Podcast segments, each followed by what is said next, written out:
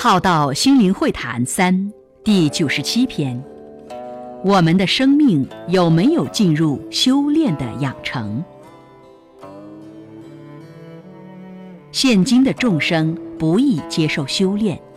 尤其在一个没有利害关系的团队中，不容易被要求，一有所对待，反弹就出现。现今现代人。上脑有思变强，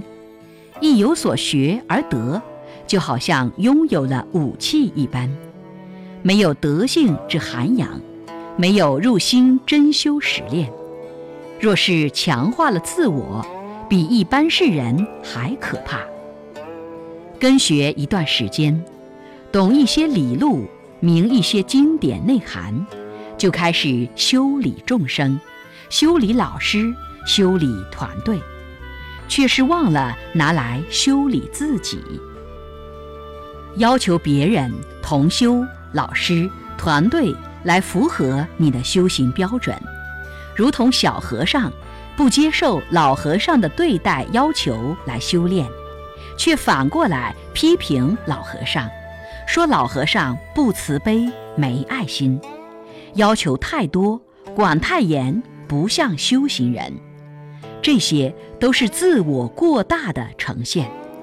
连面对老和尚都还如此傲慢，离修行尚远。现今团队进入组织修炼、一体观、同体修炼，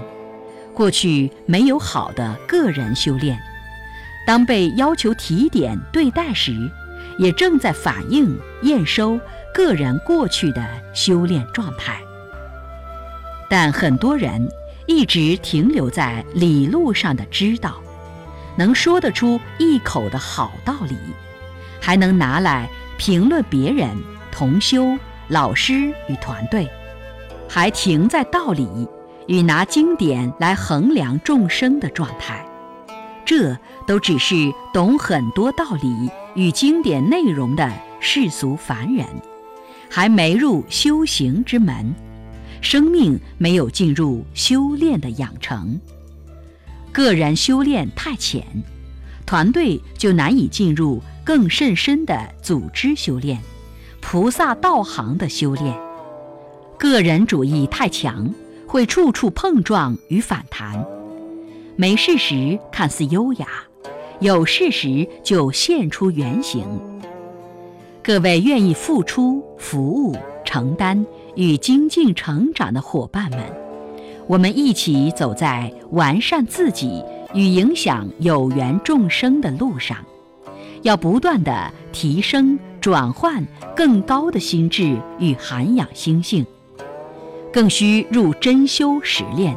认理实修，学以致用，学而时习之，并养成时刻带着觉察觉知。如此，方能不被过去养成的红尘思维惯性牵着走，才不会社会习气太重。若没有养成觉察，带着觉知，红尘思维太强时，个人容易迷失迷航。个人与团队若有在真修实练，有修炼的气息氛围。则能防止集体迷失迷航，能带着觉察觉知，能看见，能学到，能听到，能发现，能领悟，能知止，能不再犯，能有一份清醒，也能提升悟性，时刻知道此刻正是修行修因时，不要只听到道理。没有听进修炼与实践，药品是药，医者的嘱咐也是药方，也是药。期望大家能服用，得以身心健康，不被贪嗔痴慢疑五毒所侵害。